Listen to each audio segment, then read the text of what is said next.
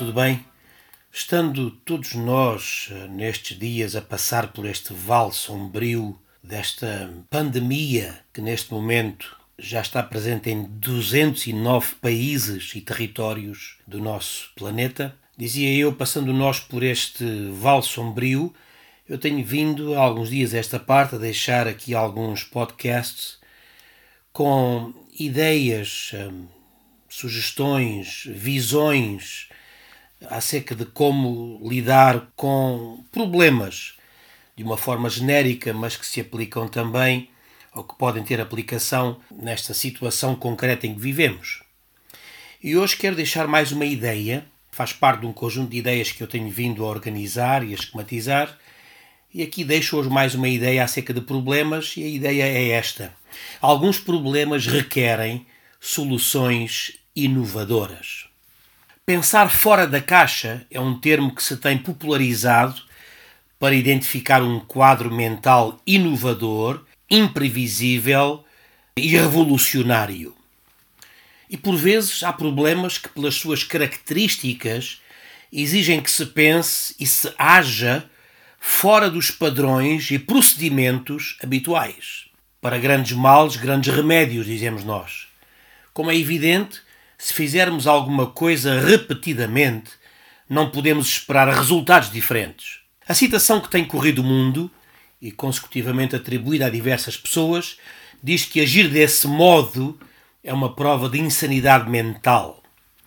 Da mesma forma, se respondermos a um problema da mesma forma, obteremos o mesmo resultado. O facto é que problemas persistentes parecem exigir soluções diferentes daquelas que porventura tenham vindo a ser usadas. São problemas que exigem que se desate o tal nó górdio. Vamos à expressão. Górdio era uma cidade da Frígia cujo nome derivava de um dos seus reis, o rei Górdio. E conta a lenda que em tempos remotos, estando a Frígia mergulhada em terríveis lutas internas, Certo dia, estando os frígios reunidos em assembleia, chegou à cidade um camponês com a sua mulher e um filho num carro puxado por bois. Acontece que um oráculo do templo Zeus tinha dito que um carro de bois lhes traria um rei que poria fim aos distúrbios. Acreditando nas previsões do oráculo, os frígios elegeram Górdio como seu rei. Para não esquecer o seu passado humilde, Górdio, depois de eleito rei, colocou a carroça no templo de Zeus, amarrando-a com um enorme nó a uma coluna. O nó era, na prática, impossível de desatar e por isso ficou famoso.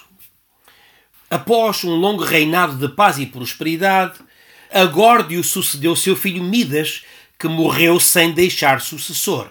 Ora, um novo oráculo anunciou que quem conseguisse desatar o nó do carro de Górdio, que muitos tentavam desatar sem sucesso, seria o rei de toda a Ásia. 500 anos se passaram sem que ninguém tivesse conseguido realizar esse feito, até que em 334 a.C., Alexandre o Grande ouviu essa lenda ao passar pela Frígia. Intrigado com a questão, foi até ao templo de Zeus observar o tal nó górdio. Após muito analisar, Alexandre terá dito: Não interessa a forma como é desatado, e de seguida desembainhou a espada e cortou o nó. O facto é que Alexandre se tornou senhor de toda a Ásia Menor poucos anos depois disso.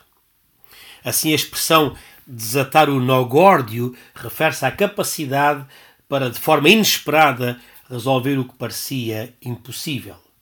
O meu desafio é que, no meio deste problema emaranhado que vivemos, deste aparente nó górdio em que o mundo, em geral, e talvez, quem sabe, a nossa vida em particular se encontra atada, que nós tenhamos a criatividade, a inspiração, que tenhamos a luz interior que nos momentos sombrios pode guiar-nos de modo a desatarmos o nó górdio e desprendermos a nossa vida para novos níveis de liberdade e conquista. Um abraço.